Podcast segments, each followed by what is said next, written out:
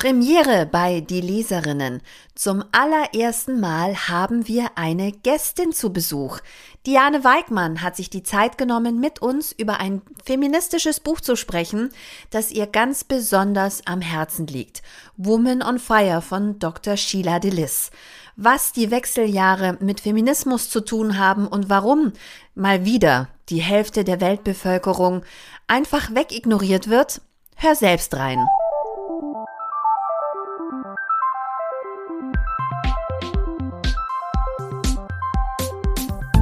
Die Leserinnen. Der Podcast über feministische Bücher mit Barbara Christina und Christina Barbara.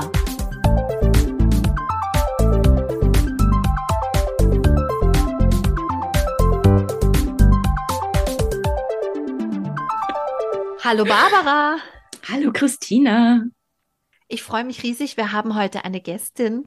Das aller, allererste Mal. Aber, aber, also verdientermaßen, weil quasi auch Hörerin Nummer eins. Absolut. Wir nennen sie auch liebevoll unseren Fanclub. Wir haben heute zu Gast bei die Leserinnen Diane Weigmann. Sie ist Gründerin, Gründungsmitglied der Lemon Babies. Da erzählst du bestimmt gleich noch was dazu, Barbara, denn sie war ja deine Bandkollegin damit auch. Ja. Sie ist unsere Freundin, sie ist eine Inspiration, sie ist ein Energiebündel. Ich würde sagen, sie ist sowas wie die deutsche Singer-Songwriterin oder vielleicht die deutsche Missy Elliott oder Linda Perry. sie ist eine self-made woman mit eigenem Label Rotshop, Re Rotshop Records. Sie ist eine wunderbare Singer-Songwriterin, Produzentin, sie übersetzt Songs, sie singt. Sie hat eine Wahnsinnskarriere hingelegt und sie ist Kindermusikstar mit drei Berlin und ganz klar ein Star, weil Entschuldigung, wer beim Sandmännchen auftritt, der hat's geschafft in meinen Augen. Erzählt sie vielleicht noch was zu. Aber sie ist auch, ähm, was Musikpolitik angeht, total engagiert. Sie ist stellvertretende Aufsichtsrätin für die Textdichterinnen bei der GEMA. Da erzählt sie vielleicht auch noch was dazu. Ähm, sie schreibt für sehr bekannte deutsche Stars und sie lebt mit ihrer Familie als echte Berlinerin in Berlin. Herzlich willkommen, Diane. Ich freue mich so, dass ich mitmachen kann als wirklich Fanin der ersten Stunde. Und äh, jetzt noch viel mehr, denn diese Ansage, was soll danach noch kommen? Jetzt kann ich vom Bus überfahren werden. Jetzt muss nur noch jemand hören. Das hören viele. Alle meine Freundinnen hören euch. Also insofern, ähm, das, ihr macht einen so tollen Podcast und ich bin total glücklich, ein Gast bei euch sein zu dürfen heute. Ja, dank dir hören die uns alle.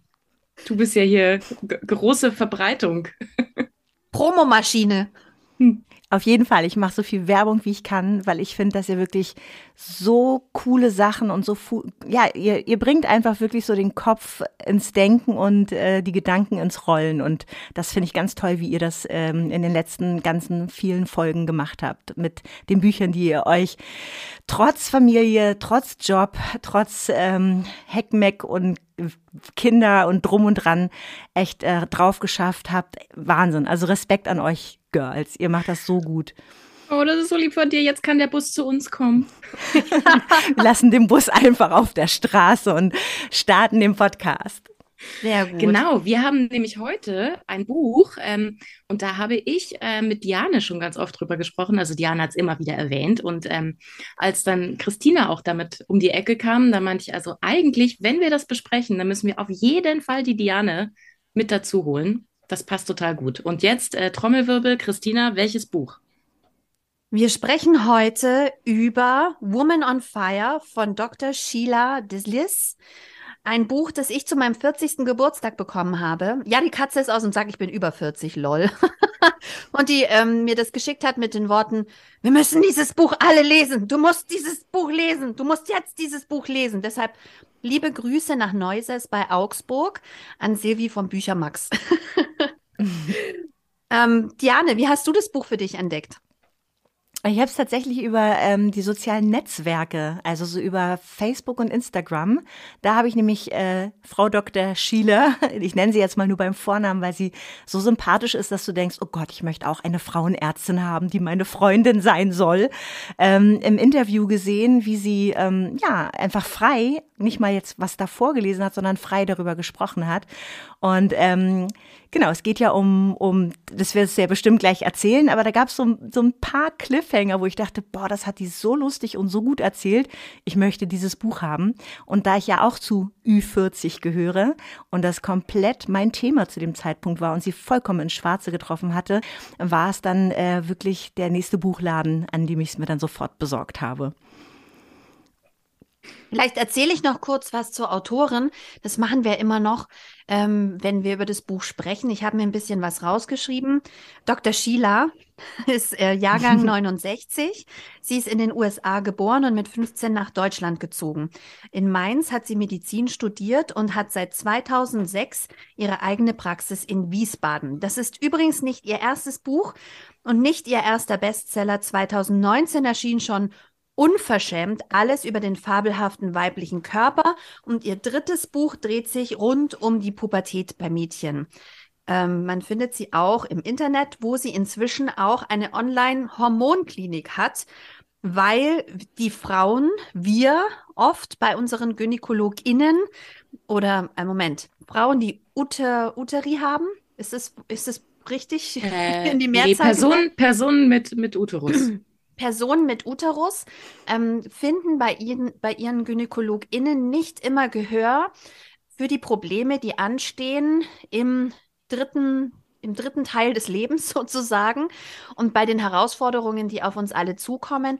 Ähm, was ich ganz fantastisch finde, ist, ich habe das Gefühl, ich weiß nicht, ob es euch genauso geht, dass auch unter anderem dieses Buch den Anstoß gegeben hat, dass jetzt wahnsinnig viel mehr über die Wechseljahre gesprochen wird. Es gibt jetzt auch eine Kampagne.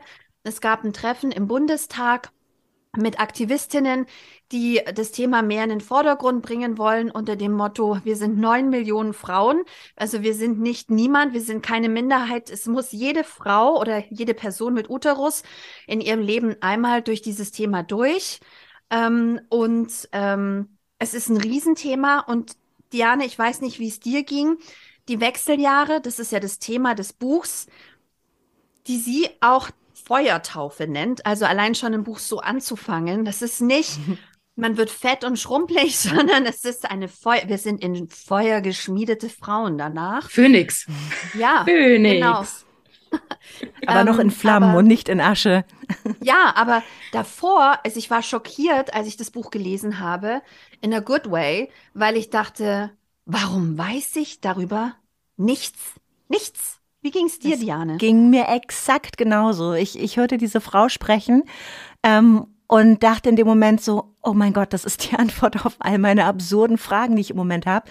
Also ich habe zu dem Zeitpunkt tatsächlich ähm, wirklich erste Wechseljahresbeschwerden gehabt, die so absurd waren, dass ich sie gar nicht zuordnen konnte. Also wenn es jetzt einfach nur so diese, oh, ich stehe mal, mir wird ganz kurz warm und wieder kalt, wenn es nur diese ähm, obligatorische Hitzewelle gewesen wäre, ähm, die man am Tag dann mal bekommt und denkt, hui, waren das jetzt die Hormone? Aber es waren ganz andere Faktoren. Also ich habe zum Beispiel über Wochen und Monate hinweg jeden Morgen und jeden Abend Kribbeln in den Füßen gehabt. Und du hast irgendwie das Bedürfnis, dich zu kratzen, aber du weißt, es ist nicht die Haut, die trocken ist. Sie sieht einwandfrei aus, sondern es kommt irgendwie von innen. Und ich habe Nächte gehabt, wo ich wirklich Punkt 4 Uhr nachts aufgewacht bin, auf die Uhr geguckt habe und gedacht habe, das kann doch nicht sein, warum wache ich jede Nacht um 4 Uhr auf? Und du googelst und denkst so, hm, da finde ich jetzt irgendwie nicht zu. Und im schlimmsten Fall findest du irgendwelche tödlichen Krankheiten, die du hast und denkst, oh mein Gott, und wirst panisch. Und auf einmal steht da diese Frau und sagt, Ey, das geht ab dem und dem Alter einfach schon los und nicht erst mit Mitte 50. Und ähm, alles, was es durcheinander bringt, kann die absurdesten Phänomene hervorbringen.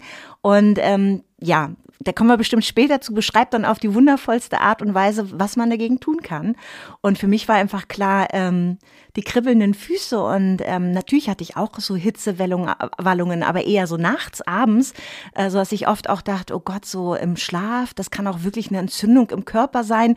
Also ich habe auf einmal wirklich so Licht am Ende des Tunnels gesehen. Und man muss dazu sagen, ich war davor schon bei Ärzten und keiner ist auf die Idee gekommen, weißt du, ich sehe dann auch irgendwie vielleicht noch mal so ein paar Jahre jünger aus, als ich bin. Keiner ist auf die Idee gekommen, mal meinen Hormonhaushalt so richtig zu checken. Und ich war sogar bei einem Neurologen wegen der kribbelnden Füße. Und er hat gesagt, ey, das es könnten äh, irgendwie Restless Feet sein. Wir probieren mal Tabletten aus. Hätte ich beinahe mhm. genommen. Aber dann kam Sheila und ähm, mit wenigen Sätzen, die sie gesagt hat, war mir klar, ey, das ist der Weg, wo ich weiter forschen muss. Und dann habe ich mir das Buch gekauft. Also ich bin jetzt äh, die Einzige in der Runde, die dieses Buch noch nicht gelesen hat. Ich habe wahrscheinlich auch ganz viele Dinge und äh, werde dann jetzt äh, im Laufe der Folge herausfinden, dass auch ich schon erste Symptome habe. Oh no! äh, genau, also ich bin dann sind. diejenige, die euch jetzt hier Fragen stellt. Weil völlig. Unbedingt. Unbeleckt von allem. Aber ich finde das ganz krass, was du erzählst, Diane, weil das ist ja genau das, was ich so frappierend finde, dass so oft ähm, Symptome, die man dann in dieser Zeit hat, nicht zugeordnet werden können. Da wären wir wieder bei, die Frau, die krank ist, ist nicht die Norm. Also ein Frauenkörper ist nicht die Norm. Wir gehen immer vom Männerkörper aus. Der hat halt keine Wechseljahre.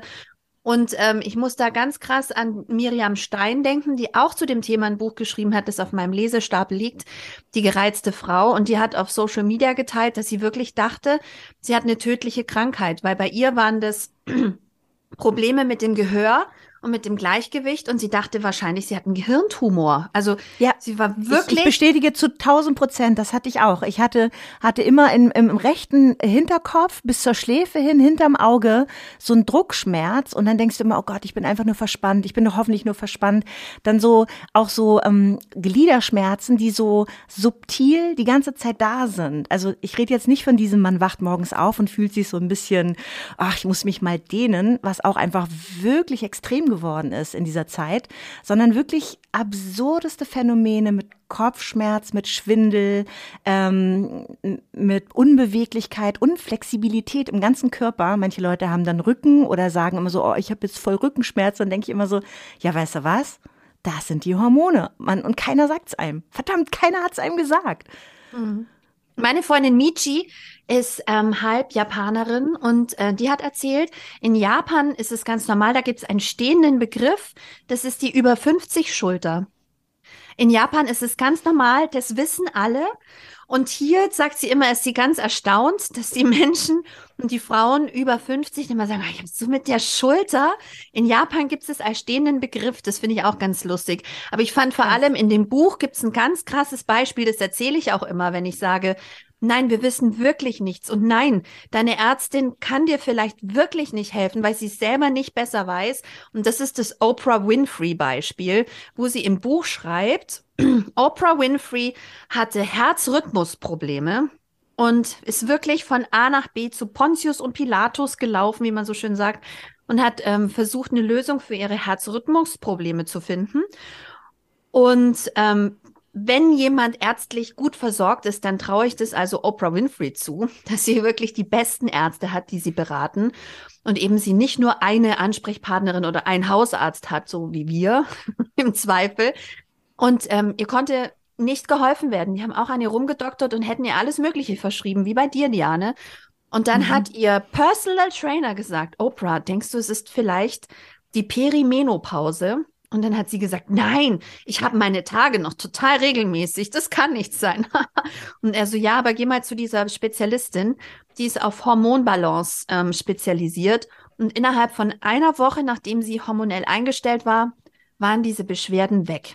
Und jetzt kommt dabei noch ein Clou. Ich hatte keine Ahnung, was eine Perimenopause ist. Barbara, weißt du, was die Perimenopause ist?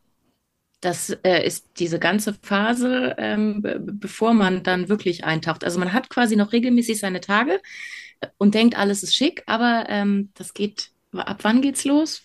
30, Ende 30er. Mitte 30 auf jeden Fall, würde ich sagen. Mhm. Ja. Also vielleicht ist es, ist es der Zeitpunkt, wo man ab dann ist man auch eine Risikoschwangerschaft. Wahrscheinlich. Hm. Aber das Verrückte ist ja, dass genau, die da, Menopause, also ja. Die Menopause selber, ich dachte immer, das sind die Wechseljahre. Ich habe das Synonym verwendet. Ich dachte, die Menopause, das ist die Zeit, wenn es anfängt, unregelmäßig zu werden und irgendwann hat man seine letzte Periodenblutung und dann bist halt alt. und ich glaube, das ist die, die Zeit, wo man es geschafft hat, wo, man, wo man diesen ganzen Scheiß hinter sich gelassen hat. Aber das wollen wir ja eigentlich gar nicht. Wir wollen es ja gar nicht schaffen, sondern wir wollen ja einfach erstmal so lange wie möglich sein, wie wir sind, oder? Genau. Aber die Menopause ist ja verrückterweise die letzte Blutung. Genau. Wenn dann doch alles vorbei ist sozusagen ja. und, und die letzte Eizelle aus dem Off springt und nichts mehr zu sagen hat. Ja.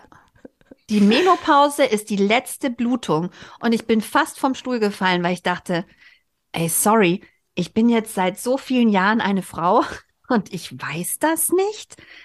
Das ist doch verrückt. Also ich weiß nicht, dass die Menopause die letzte Blutung ist und nicht die Wechseljahre, sondern die Perimenopause sind die Wechseljahre.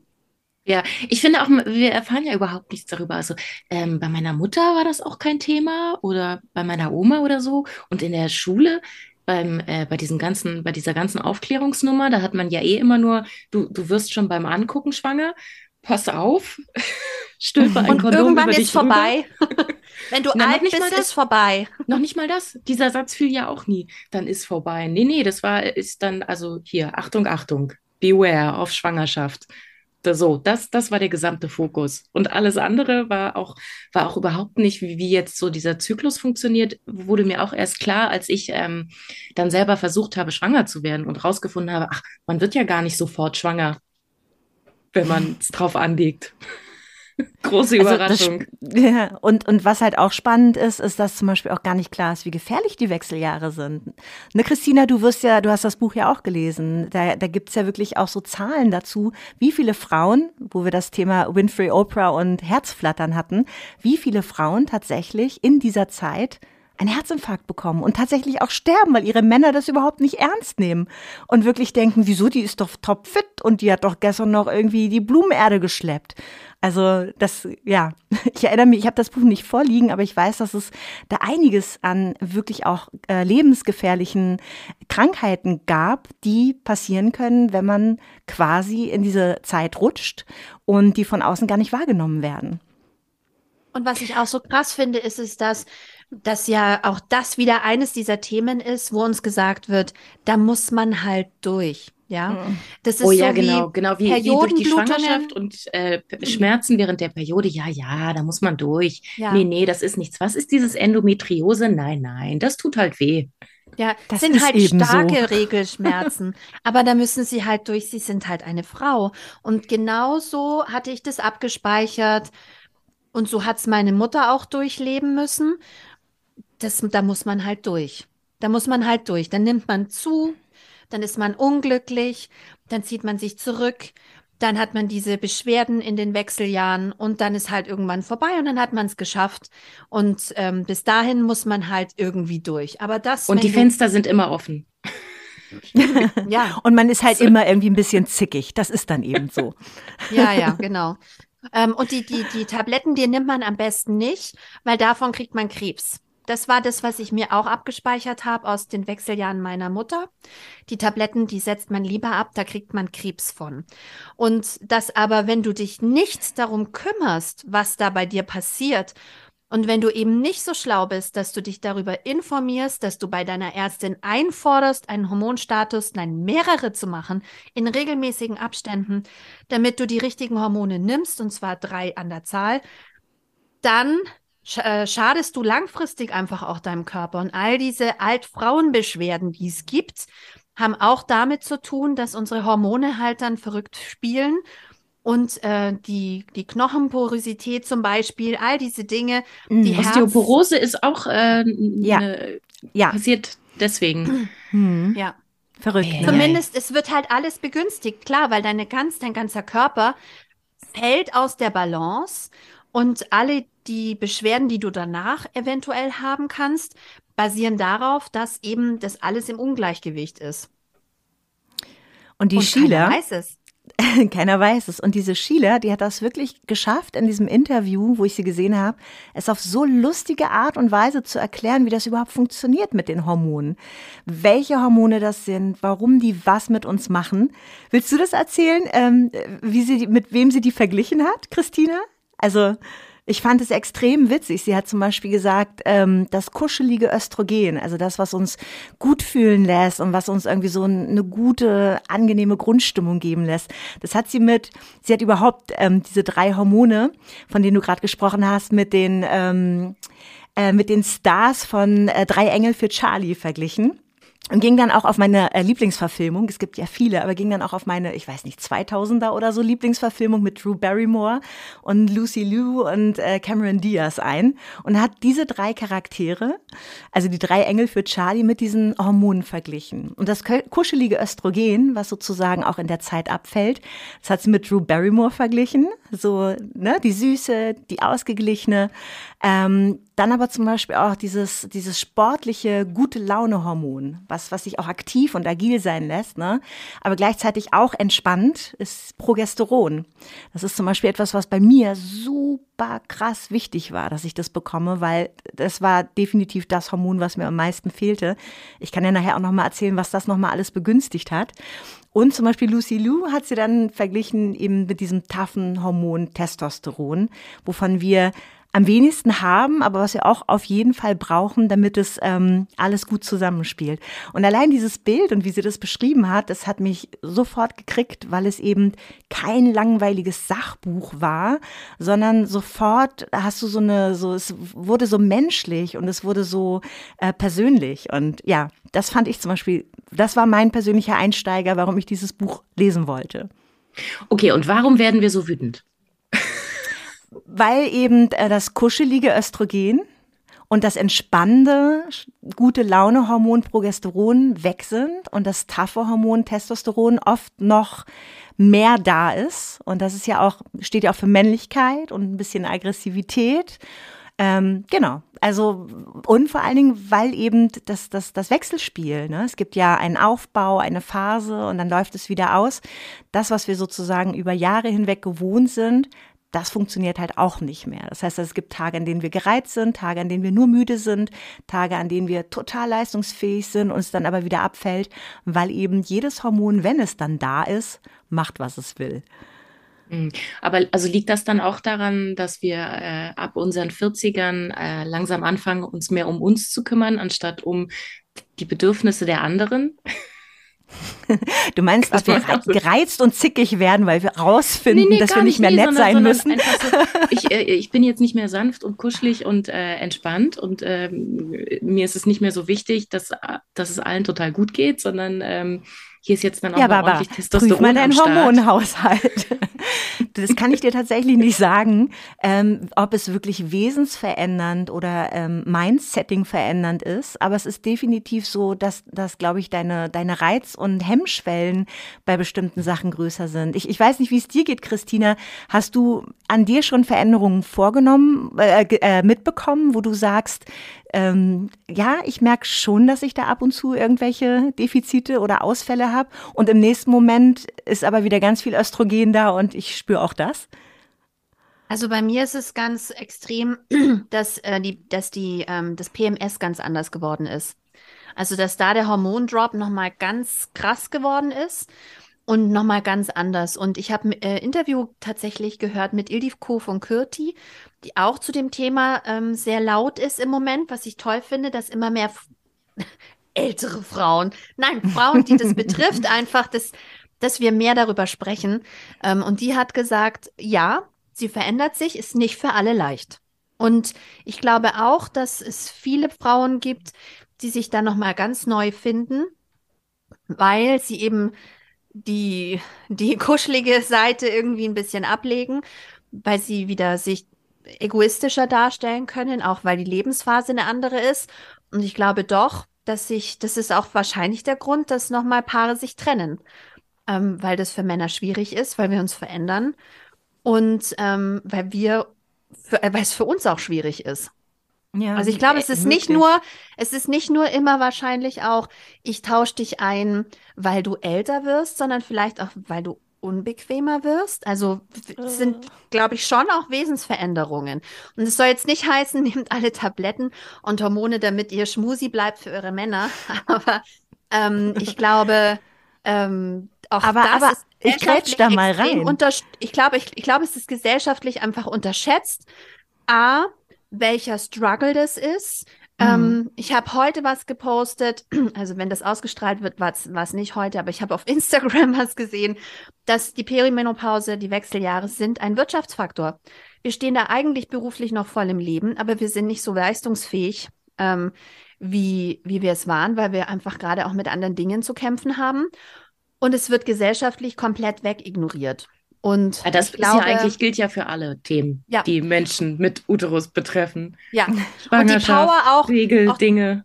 Und ich auch glaube auch die Power, die man hat, wenn man dann im Feuer geschmiedet wurde, um bei ihrem Bild zu bleiben, ähm, wenn man praktisch äh, äh, Feuer gestellt irgendwie aus den Wechseljahren rauskommt, die Power, die man dann hat, auch die ist gesellschaftlich total unterschätzt, weil du eben aus dem Bild der gebärfähigen jungen Frau rausfällst.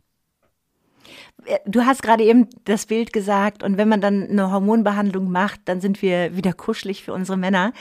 Ähm, Im emotionalen Sinn, genau, das wollen wir ja nicht. Wir wollen, wir wollen ja unsere Ecken und Kanten haben und wir stehen ja im Leben da, wo wir sind und sind, wollen ja auch nicht tauschen mit irgendeiner 24-Jährigen, die noch ihre Schwangerschaften vor sich hat.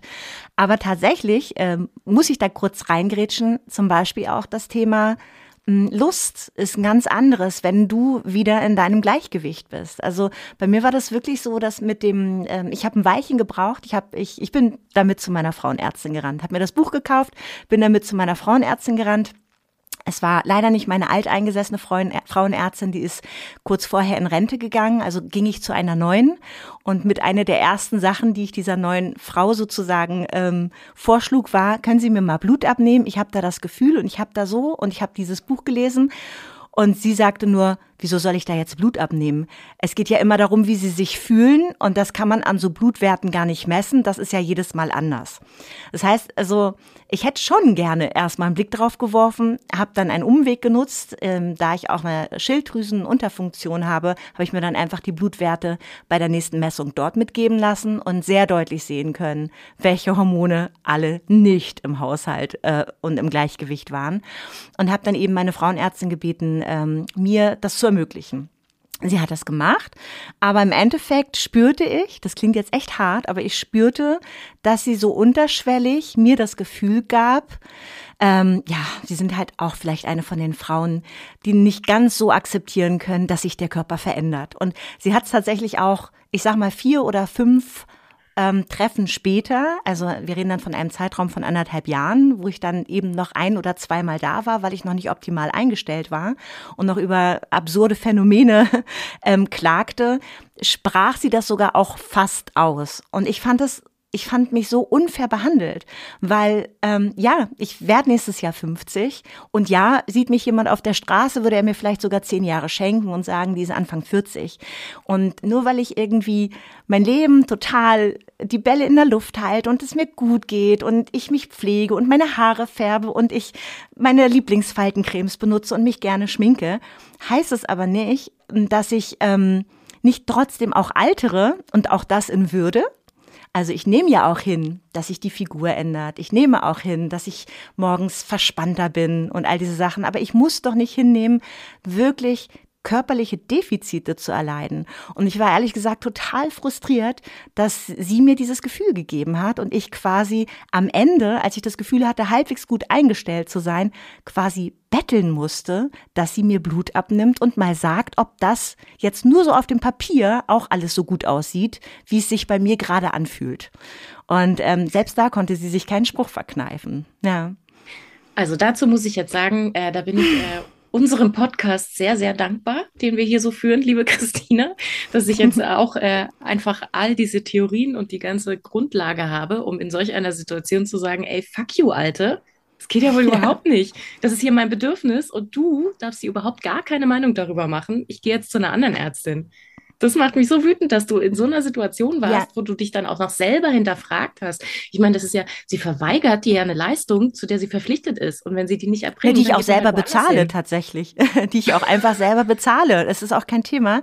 Aber ähm, im Endeffekt habe ich auch tatsächlich ähm, relativ gereizt, obwohl ich gut eingestellt war, gesagt, dass ich ähm, wirklich ähm, alles akzeptiere und dass ich eine im Leben stehende Frau bin, aber ich, ich, ich muss bestimmte Sachen nicht. Und wenn es die Möglichkeiten gibt, möchte ich diese auch nutzen und muss mich dafür auch nicht rechtfertigen.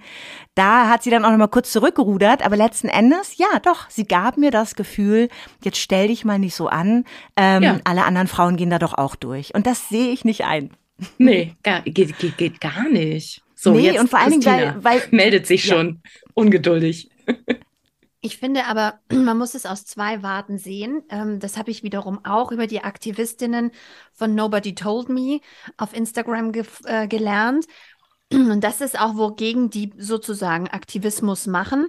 Die GynäkologInnen haben ein mini, mini, mini Budget, um dich in dem Fall zu beraten. Das heißt, du musst praktisch, wenn du durch die Tür kommst, eigentlich schon sagen, ähm, ich werde das selbst bezahlen weil es dafür kein Krankenkassenbudget gibt. Ähm, finde den Fehler. Das ist ja schon mal die Ausgangssituation, ja, dass, ähm, dass wir zu der Ärztin gehen, im Zweifel ist es ja eine Ärztin, und sagen, ähm, ich fühle mich nicht so gut und ich bin jetzt irgendwie in meinen 40ern und können wir mal so einen Hormonstatus machen und dass es dir nicht so passiert wie mir, dass sie dir erstmal eine Packung Progesteron in die Hand drückt und sagt, probieren Sie mal aus. ähm, sondern dass sie wirklich sagt, wir machen jetzt mal einen Hormonstatus und schauen, was passiert. Und ich glaube tatsächlich, dass sie mehr Budget haben, wenn du sagst, ich möchte schwanger werden, können sie mir mal meinen Hormonstatus checken, als wenn du sagst, ich glaube, ich habe Wechseljahrprobleme, ähm, können sie meinen Hormonstatus checken. Und da fangen wir aber ja erstmal an. Da fangen wir wieder dabei an, dass wir die Hälfte der Weltbevölkerung sind, dass jede Frau oder Person mit Uterus, die nicht andere Hormone nimmt, dass jede Frau durch dieses, äh, durch diese Zeit gehen muss und what the scheiß fuck, ja, damit wir uns einen Explicit-Button kriegen. Warum kann man das nicht berücksichtigen in Kassenleistungen? Auch hier, entweder ich bin privat versichert und die trägt mir den Hintern hinterher, oder ich muss es selber zahlen. Und was ist dann mit all den Frauen, die sagen, das kann ich mir aber nicht leisten, jetzt das das, äh, das feine Hormonbild machen zu lassen für, keine Ahnung, 160 Euro dreimal hinzugehen und es checken zu lassen. Das kann doch nicht wahr sein. Das ist doch irre. Und da geht's ja nicht nur, wie wir schon gesagt haben, darum, dass man sich nicht so toll fühlt und dass einem ab und zu heiß ist, wie man das aus den Filmen kennt, dass dann so Frauen dann so an Kühlschrank stehen und sich so Luft zufädeln und sagen, ah, oh, es sind halt die Wechseljahre, sondern ähm, wir sprechen hier von massiven ähm, massiven Einschränkungen. Wir, wir wissen aus den Studien, schreibt sie, dass Frauen sich ähm, auch psychisch extrem belastet fühlen, Ey, dass sich Menschen aus dem öffentlichen Fall. Leben zurückziehen, dass Menschen vereinsamen in der Zeit, weil sie nicht wissen, wohin mit sich, weil sie mit sich selber auch schwer klarkommen. Wir haben schon das kurz angesprochen. Auch ähm, das Zwischenmenschliche, also die Sexualität leidet enorm, wobei wir dann wieder aber den Brückenschluss hätten zu dieser extrem lustigen Sprache, die die Frau hat in diesem Buch. Also Entschuldigung, der Kapitelname zu diesem Thema ist Through the Desert on a Horse with No Name, das tragische Schicksal der Vagina. Also, Super, oder? Sie so, sie schreibt so locker flockig drüber. So aber lustig. Du merkst, Barbara, sie bringt auch den Ernst der Lage rüber. Und jetzt nochmal ein Fun Fact, den ich mir extrem gemerkt habe.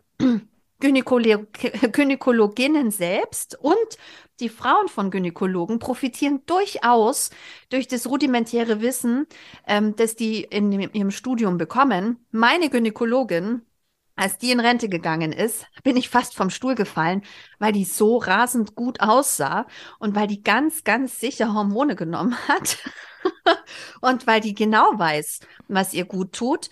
Aber wie gesagt, es ist nicht nur Unwillen, sondern es ist natürlich auch, wenn ich eine Praxis habe, ich muss sie irgendwie wirtschaftlich führen und ich muss irgendwie schauen, kriege ich diese Frau auch wieder aus der Tür, wenn ich sage, sind Sie sicher, dass Ihnen nicht so gut geht. Mhm. Und, okay, und aber ich fand Nee, Barbara, du?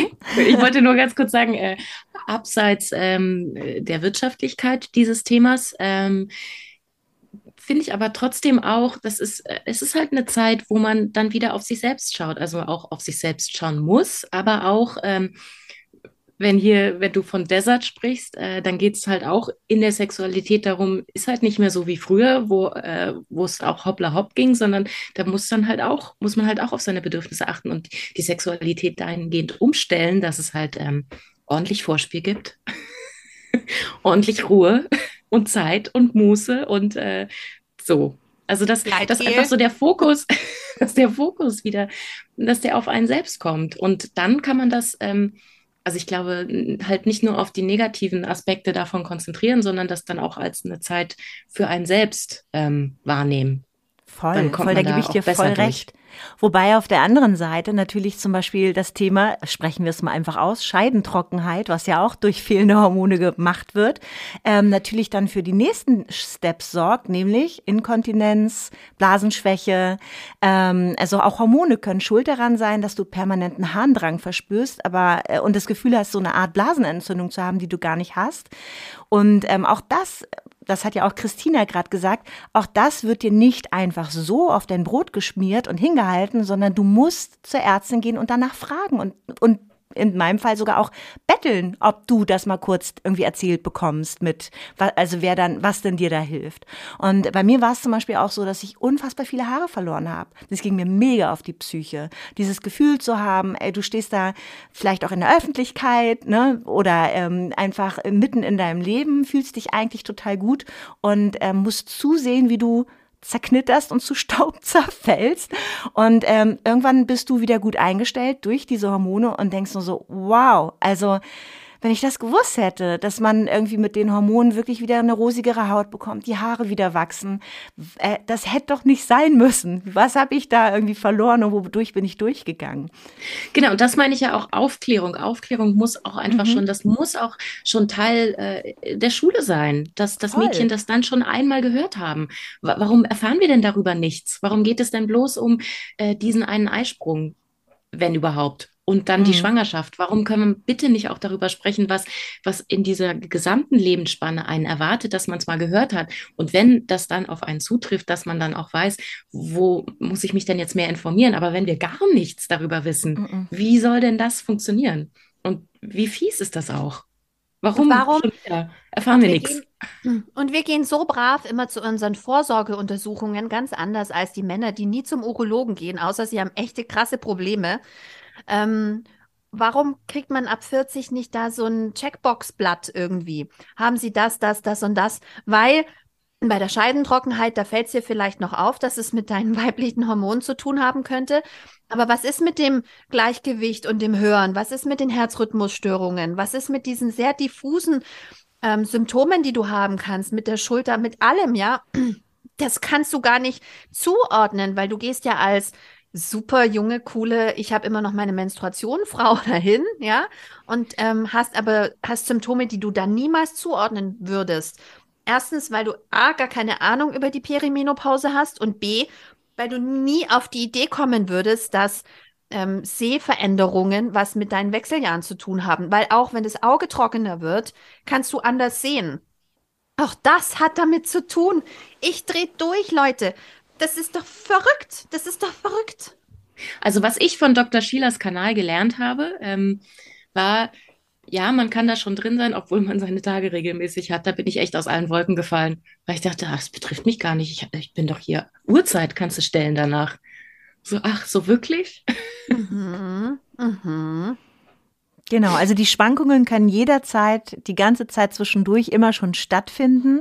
Und mal spürst du sie, mal spürst du sie nicht. Und es hat nichts damit zu tun, ob du nicht vielleicht gerade sogar auch ein Kind geboren hast oder eben ganz pünktlich deine Tage bekommst. Ähm, wirklich ab dem Mitte des 30., Anfang des 40. Lebensjahr sind wir da voll mittendrin. Und ab da können wir rein theoretisch, wenn Beschwerden zu groß sind, auch wirklich schon intervenieren und eben was machen.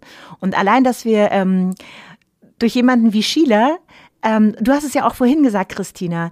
Früher hieß es, ja, und diese Hormone, da kriegt man doch Brustkrebs von. Das sollte man nicht machen. Und wenn dann auch nicht länger als, weiß ich nicht, ein oder zwei Jahre, dann, dann ist lieber Schluss. Also in diesem Buch stand auch ganz viel eben über die alten Mythen und die Unaufgeklärtheit, wenn es um das Thema Hormone nehmen geht. Ähm, zum Beispiel nämlich, dass kannst du bestimmt gleich nochmal vielleicht besser in Worte fassen, aber dass die Hormone, zu denen es überhaupt Studien gibt, die sozusagen in den Beipackzetteln dann auch als Warnungen ausgesprochen werden, gar nicht mehr die Hormone sind, wie wir sie heute zu uns nehmen, sondern dass das so auf Pferdesteroiden basierte, weiß ich nicht was, Hormone von früher sind, die es heute gar nicht mehr gibt. Und äh, das aber auch, und da kommt wieder der nächste Ungerechtigkeits ähm, Haken, an denen wir uns wahrscheinlich gleich wieder abarbeiten werden, dass aber auch ähm, keiner in der Politik oder in der äh, Gesundheit die Notwendigkeit sieht, die neuen Hormone, die es gibt, jetzt einfach mal zu untersuchen, um dann vielleicht auch diese Warnung, nehmen Sie das mal nur ein paar Jahre, weil Sie könnten vielleicht Krebs kriegen, auch vielleicht aufzuheben. Dabei sind wir die Hälfte der Bevölkerung. Also wäre das jetzt irgendwie Viagra und es geht um Männer und um, um Mannesstandhaftigkeit, würde es wahrscheinlich schon wieder X Studien dazu geben. Aber nee, es geht ja nur um Hormone, so bei Frauen, die ja auch schon in Anführungszeichen ausgedient haben. Da brauchen wir jetzt nicht noch eine große Studie zu machen, die es uns aber vielleicht erleichtern würde, ganz selbstbewusst und gewiss ähm, mit diesen Hormonen und mit dieser Ersatztherapie arbeiten zu können. Und da hast du echt auch was Gutes äh, angesprochen mit, ähm, also das denke ich dann immer, okay, sind wir nur was wert äh, bis zu dem Zeitpunkt, wo wir Kinder bekommen und danach werden wir aussortiert? Ich meine, das sagt uns ja die Politik und das macht mich so wütend. Das macht mich so wütend. Und danach, sind wir, und danach sind wir auch eh unsichtbar. Also dann äh, wird man ja auch, äh, findet man nicht mehr statt in den Medien und in den Filmen und wo auch immer. Ähm, und auf der Straße ist man dann auch unsichtbar wenn man graue Haare hat und äh, oder große eh Kinder eh alles vorbei. So. Kannst du dich auch hinlegen genau. und sterben. Also es ist auf jeden Fall Du bist ja dann auch unsichtbar. Du wirst unsichtbar, außer du wirst so eine lustige alte, so Iris Apple mäßig, weißt du? Dann ist noch witzig. Aber ansonsten bist du einfach alt. Oma, du bist dann halt Oma. Oma darf Aber im Ernst, die Krankenkassen, die würden so viel Geld sparen, wenn die mal irgendwie in diese Studie mit investieren würden und ein paar mehr ihrer Patientinnen, die dann mit ungeklärten Phänomenen von Arzt zu Arzt zu Arzt rennen und die wahrscheinlich intern so äh, den Stempel des, naja, die braucht vielleicht die Aufmerksamkeit von Ärzten, ne, ähm, abbekommt. Und im Ende sind es wirklich nur, es ist die Lösung so einfach und liegt auf der Hand. Und genau, warum wird da nicht einfach investiert und mehr aufgeklärt? Und, und da, da gebe ich dir auch oder euch auch recht, seitdem dieses Buch draußen ist und vor allen Dingen auch ähm, echt viele prominente Frauen in unserem Alter darüber gesprochen haben. Also kurze Side Story, ich habe ähm, bei einem Charity-Event ähm, zufällig Jasmin Gerard kennengelernt ähm, und äh, bin dann ein paar Tage später mal auf ihr Profil gegangen und habe mich totgelacht, die weil ich gesehen doch schon hab, ganz lange. Ja, wir kennen die noch ja, von ne? früher, ne? genau, aber ja. ich wieder wieder getroffen, wieder kennengelernt und habe mich totgelacht, weil sie dann auf irgendeinem Urlaubsfoto lag das Buch neben ihr und drei oder vier Posts dahinter ähm, hat sie dann sozusagen das Buch auch hochgehalten und sagte nur so, ey, das ist ein Gamechanger, Girls, lest dieses Buch und ähm, es waren dann einfach immer mehr coole, tolle auch prominente Frauen, die man mit diesem Buch in der Hand gesehen hat und äh, man merkt, ach krass, du bist wirklich nicht allein, selbst selbst denen geht's so. Und die haben doch schon immer das glänzendste Haar und die tollste Haut. Aber selbst die haben diese Veränderungen gespürt und ähm, brauchen das und wollen das für sich. Und das ist ja auch ganz wichtig. Das ist ja immer noch so ein Tabu. Es ist ja so was Unappetitliches, über das mhm. man nicht sprechen mag und mit dem man sich auch nicht identifizieren mag. Aber da muss man halt durch. Also, weil das halt, das gehört halt dazu. Und es betrifft ja wirklich alle. Alle. Ja. Alle, alle, alle. Vor allem dieses Buch ist wirklich für alle, alle, alle weil es auch so unglaublich lustig geschrieben ist. Wir haben es schon ein paar Mal gesagt, aber es ist auch so wegzusnacken. Ich glaube, ich habe es ja. in zwei Tagen gelesen. Ich gestehe ich auch. auch, ich habe einfach den Teil übersprungen erstmal, wo die schlimmen Spätfolgen beschrieben werden, wie man alle, was man alles bekommen kann, wenn man nicht gegensteuert. ich dachte, das kann ich, das kann ich ja immer noch. Ich habe es verstanden. Ich muss die schlimmen Sachen lasse ich jetzt mal kurz weg. Die lese ich später. Aber das Tolle ist, ähm, was den Schreibstil angeht, sie hat wirklich diese extrem unterhaltsame Sprache Also alle Kapiteltitel sind so saulustig. Und dann hat sie immer noch so ein paar Kategorien im Buch, die echt hilfreich sind. Zum Beispiel hat sie das kleine Eichhörnchen-Symbol für in a nutshell. Also wenn du einfach nur noch mal durchblättern willst zum Thema, keine Ahnung, Scheidentrockenheit, dann gibt's in a nutshell, dann hast du in fünf Sätzen noch mal alles Wichtige aus dem Kapitel. Dann hast du den Diamanten mit Good to Know, also da ist noch mal extra Information. Dann hast du die Bombe, da steht dann, äh, das sind die Mythbusters. Zum Beispiel habe ich gerade witzigerweise aufgeschlagen. Mythbuster, wenn man Testosteron in Maßen ersetzt, bekommt man keinen Bart. so, solche Sachen, solche Sachen stehen da drin. Ähm, und dann gibt es noch Nerdboxes. Ähm, da hat man dann nochmal tiefergehendes Wissen, Sachen, die man nicht unbedingt braucht, aber wo man nochmal ein bisschen weiter in die Materie einsteigen kann und wo sie es nochmal ein bisschen genauer und medizinischer erklärt. Aber man muss keine Scheu haben, dass das irgendwie so ein ganz langweiliges medizinisches Sachbuch Überhaupt ist, nicht. wo Genau. man sich durch Fachbegriffe quälen muss, sondern sie beschreibt alles super snackable mit super Beispielen, wirklich zum Weglesen für alle geeignet. Da gibt's keine Hürde, ganz versprochen. Und man kann es wirklich, ich würde es ab 35 spätestens, ähm, wenn du jünger bist, liebe Hörerin oder lieber Hörer, auch dann auf jeden Fall Basiswissen zum weiblichen Körper. Wir informieren uns gerade so umfassend über alle möglichen Dinge, die mit uns zu tun haben. Ähm, und ganze Bücher werden über die Klitoris geschrieben. Aber hey, die Wechseljahre kommen auch. Und es ist übrigens mein häufigst verschenktestes Buch. Also das, was ich am häufigsten gekauft und weiter verschenkt habe, weil in meinem kompletten Freundeskreis immer irgendjemand sagt, oh, ich habe da gerade irgendwie das und, und, und ich fürchte das. Und dann sage ich immer, äh, du musst nicht fürchten das. Das ist mit Sicherheit sogar äh, Wechseljahre beziehungsweise angehende Wechseljahre. Ich habe da dieses Buch für dich. Und dann äh, zögere ich nicht und kauf's, weil ich, ähm, ja, wie gesagt, dann Sheila darin auch wirklich unterstützen will, diese Message zu verbreiten, weil genau darum geht es, dass wir Frauen da jetzt kein Geheimnis drum machen, warum mein Ton wieder glänzt und meine Haare wieder nachwachsen und die anderen, ihr könnt schön verkrumpeln und vertrocknen, sondern dass wir uns wirklich untereinander, wir Frauen auch äh, so solidarisieren und wirklich ähm, ja auch aufklären. Das habe ich so ein bisschen als meine Mission aus diesem Buch mit rausgenommen. Solidarität ist eine Waffe, Diane. Peng, peng. Und das Barbara- Allerwichtigste für uns. Und Barbara, du hast im Sommer Geburtstag, dann weißt du ja jetzt schon, was du von einer von uns beiden geschenkt bekommst. Oder sollen wir es dir als Hörbuch aufnehmen? Ja, ich, ich muss es mir jetzt auch wirklich mal holen. Oder, ähm, ah, Frage, äh, ihr habt gesagt, sie hat auch so eine digitale Hormonklinik. Wie läuft das dann ab? Kann man, äh, äh, nimmt man sich dann selber Blut ab? Oder nimmt es der Hausarzt ab und man lässt es da hinschicken und dann macht man da alles weitere? Gute Frage, aber auf jeden Fall hat sie auf jeden Fall da einen Markt entdeckt, weil wirklich viele Frauen zu ihren ÄrztInnen gehen und da, wie wir es jetzt auch, hey, äh, signifikante Stichprobe, zwei von drei Frauen sind bei ihrer Ärztin auf taube Ohren gestoßen oder nicht die, die Unterstützung sofort, die man sich gewünscht hätte. Ähm, ich glaube, das ist ein Riesenmarkt. Und die Frage ist eben, also das ist ein Anfang. Ich finde, auch das ist eine Art von Lobbyarbeit, wenn man so eine private Hormonklinik anbietet und sagt, hier hast du zumindest eine Anlaufstelle.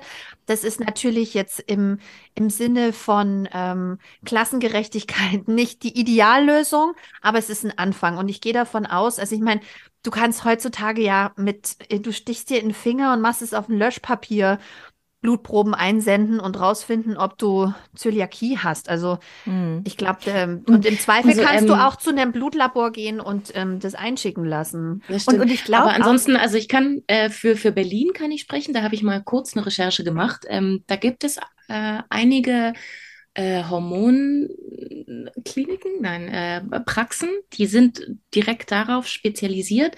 Die machen dann meistens noch Schilddrüse mit, aber haben dann halt auch ähm, ähm, so für Hormontherapie. Ähm, aber genau, die sind privat und die sind wahnsinnig ausgebucht. Ich habe dann Mhm. auch schon wieder aufgehört. Das Na, war vor allen so, Dingen- ach, in vor allen Dingen- Jahr ein Termin? Ich kann ja auch nochmal aus dem Nähkästchen plaudern, selbst wenn du diese Mittel bekommst und ungefähr weißt, wie sie einzunehmen sein könnten. Das sind ja auch immer nur Vorschläge. Ne? Es gibt dann so, nimm das Progesteron abends, nimm das Östrogen morgens als Gel, nimm zwei Hübe, probier mal, ob es vielleicht doch mehr oder weniger sind. Oh nein, also im Grunde es ist genommen, so kompliziert. Genau, es ist Oh. wirklich kompliziert. Und ich glaube, dass ähm, Sheila mit ihrer, ähm, mit, mit ihrer ähm, Online-Praxis eigentlich nur auf diese Flut von, ich habe jetzt das und das ausprobiert, aber es fühlt sich irgendwie so komisch an. Ist das normal, dass man jetzt das und das hat? Glaube ich nur reagiert, weil ich habe fast anderthalb Jahre gebraucht, bis ich für mich herausgefunden habe, wie ich mich optimal einstelle. Zum Beispiel nehme ich das Progesteron durch. Das ähm, ist zum Beispiel was, was eigentlich gar nicht empfohlen wird. Aber da gibt es verschiedene Modelle und ich glaube, das nennt sich das französische Modell. Das ist, dass du einfach immer alles gleich nimmst und dann natürlich aber die Tage auch ausbleiben. Aber wenn da vielleicht eh nichts mehr kommt und da eh nicht mehr irgendwas ist, ist das wiederum auch okay, beziehungsweise ich feiere das ziemlich ab. Und wenn dann am Ende doch so viel Blut sich noch in deinem Körper bildet, ähm, dann findet es auch einen Weg, ähm, sich abzulassen. Auch wenn es dann vielleicht nur alle paar Monate ist. Aber das sind alles auch Sachen, die man erst rausfindet, wenn man das alles ausprobiert. Und ich habe tatsächlich auch Freundinnen, die jetzt frisch mit Hormontherapien gestartet sind. Und gerade in den ersten Wochen und Monaten können dann eben auch einige dieser Nebenwirkungen, die wir eben kennen, so dieses Kopfschmerzen, irgendwas hinter den Augen, dass der Kiefer knackt, warum ist mir so schwindelig, können natürlich auch stärker oder weniger werden, je nachdem, wie du dich gerade dosierst und was aber in deinem Körper noch da war. Und das ist wirklich Try and Error und ein echt langer Weg. Also bei mir hat es echt lange gedauert, bis ich wirklich an den Punkt kam, wo ich gesagt habe, so jetzt habe ich den Bogen raus und jetzt geht's mir wieder richtig gut und so jetzt ist es perfekt. Und ich glaube, dass da wirklich ganz viel Frauen schreiben und wissen wollen. Und wenn, wenn ich müde bin, brauche ich dann eher das. Oder wenn ich aufgekratzt bin, habe ich dann da und davon zu viel oder zu wenig. Das ist gar nicht so einfach. Oh nein, es klingt so kompliziert. aber dann, wenn du es dann raus hast für dich und auch da gilt wie immer, wie bei allem im Leben, dann nicht mehr auf irgendwelche Ratschläge hören, sondern nur noch machen, was sich gut anfühlt. Also so wie ihr es sowieso und in fast jedem Podcast auch äh, der Welt sagt, das gilt tatsächlich sogar für die Hormontherapie. Ja, aber wie gesagt, wenn du natürlich bei deiner Ärztin oder bei deinem Arzt keinen Ansprechpartner oder keine Ansprechpartnerin hast, wo du mal schnell irgendwie auch eine E-Mail schreiben kannst, äh, in der Schwangerschaft kannst du es dauernd machen, aber danach ähm, halt ist kein Budget da. Es gibt Mhm. kein Beratungsbudget dafür. Und allein das ist schon eine riesen zum Himmel schreiende Ungerechtigkeit mal Ungerechtigkeit. Da haben wir ja auch schon drüber gesprochen, dass, äh, dass man ja sogar eine Beratung nach der Schwangerschaft nicht hat. Da sagt einem ja auch keiner, Mhm. übrigens sind alle deine Speicher leer. Check doch mal, nimm doch mal was. Dann geht's dir plötzlich besser. Ja. Interessiert ja auch keinen mehr. Dann ist ja das Kind da. Aber Hey, das Kind Hauptsache kriegt ja das alle. Baby ist gesund. Ja, und das Kind kriegt ja irgendwie alle drei Tage eine äh, Regeluntersuchung. Plan Also ist soll natürlich auch erfüllt. wichtig, aber Genau. ja, so ist das mit dem Altwerden. Aber irgendwie ist es äh, sehr schön, dass ähm, diese Autorin uns da so ein bisschen Licht in die Dunkelheit gebracht hat. Und selbst wenn Frauen das ausprobieren und sagen, nee, das ist doch nichts für mich oder das ist mir zu crazy, was die Hormone dann jetzt doch wieder mit meinem Körper anstellen, finde ich es auf jeden Fall sehr spannend, sich damit einmal auseinandergesetzt zu haben. Und wie immer, es wird auch mehr darüber gesprochen und die Frauen sprechen mehr darüber. Und es fühlt sich auch gleich alles wieder viel besser an, wenn man merkt, oh, es geht ja doch wieder allen so. Oh, auch meinen Freundinnen geht es so, dass sie dieses und jenes haben, egal wie glühend und strahlend sie von außen wirken oder kräft, kräftig. Auch sie haben Erschöpfung, ausfallende Haare oder keine Ahnung, Lustlosigkeit in irgendwas, ne? genau, und das ist sowieso immer das, immer das Wichtigste, wir sind nicht allein. Genau. Wir. Du bist nicht allein. Es gibt ganz viele, denen geht's genauso. Und Feminismus ist ja auch immer eine ähm, gut informierte, eigene, freie Entscheidung zu treffen. Also wenn du am Ende sagst, ich möchte das nicht, ich werde grau und ich nehme auch nichts und es ist okay für mich, dann ist es okay für dich. Ähm, aber du brauchst ja die Informationen dazu. Und ich hatte vor diesem Buch keine Informationen. Insofern von mir eine absolute Leseempfehlung. Ich bin ja ganz bei meiner Freundin Silvi, die mir, wie gesagt, das Buch zum 40. geschenkt hat.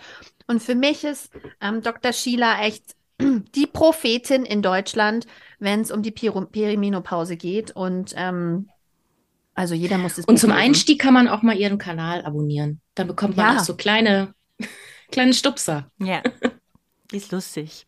Man will die auch zur Freundin haben. Die ist echt cool. Unbedingt. Unbedingt. Diane, das war uns ein Fest. Ich, ich bin entzückt, dass ich dabei sein durfte bei meinem absoluten Lieblingspodcast. Wahrscheinlich kann ich die Folge gar nicht genießen, wenn ich mich selber reden höre. Aber ich bin so ein Fan von euren Sachen und ähm, wirklich danke, dass ihr mich für dieses Buch und für diese Buchbesprechung eingeladen habt. Danke, dass du gekommen bist. Danke, dass du unserem Ruf äh, ge gefolgt bist. Und ich hätte mir jetzt auch niemanden vorstellen können, der dieses Buch besser vorstellen kann als du. ich weiß nicht genau, was du damit meinst, Barbara, aber ich finde auch, dass na, weil Diane, Diane immer so toll darüber spricht. Das stimmt, das stimmt. Außerdem, Diane, wir kriegen ja regelmäßig von dir auch Buchempfehlungen, für die wir immer sehr dankbar sind. Da kommt dann immer so eine Sprachnachricht an uns. Ähm, ihr müsst unbedingt dieses Buch auch lesen. Ich habe das gerade gelesen. Wir, wir lieben das. Und, und dein Lobfeedback. Also selbst wenn wir ab und zu einen Hänger haben, dann kommt irgendwie witzigerweise von dir immer zum richtigen Zeitpunkt wieder so ein, so ein Schubser. Diana hat uns eine WhatsApp-Gruppe eingerichtet, ja. wo sie uns dann Hashtag Lob, Lob. gibt. Die Hashtag Lobgruppe, ja, weil weil es wirklich, weil ich mit eurem Podcast auch für mich ganz viel ähm, neu regeln konnte oder neu abwägen konnte in bestimmten Mindsetting-Fragen. Also ich ähm, bin einfach wirklich bekennende Fanin der ersten Stunde eures Podcasts und hoffe, dass es echt ganz vielen ähm, ja, Menschen da draußen, eben nicht nur Frauen, ich finde es ja auch ganz wichtig, dass auch ähm, alle anderen diese, diesen Podcast hören, weil er, glaube ich, wirklich dazu beiträgt, ähm, dass ganz viel besser wird. Hashtag Lob. Das sind, fantastische letzte Worte, dem möchte ich nichts hinzufügen. Vielen, vielen Dank und habt noch einen wunderschönen Tag. Ciao. Danke. Tschüss. Tschüss.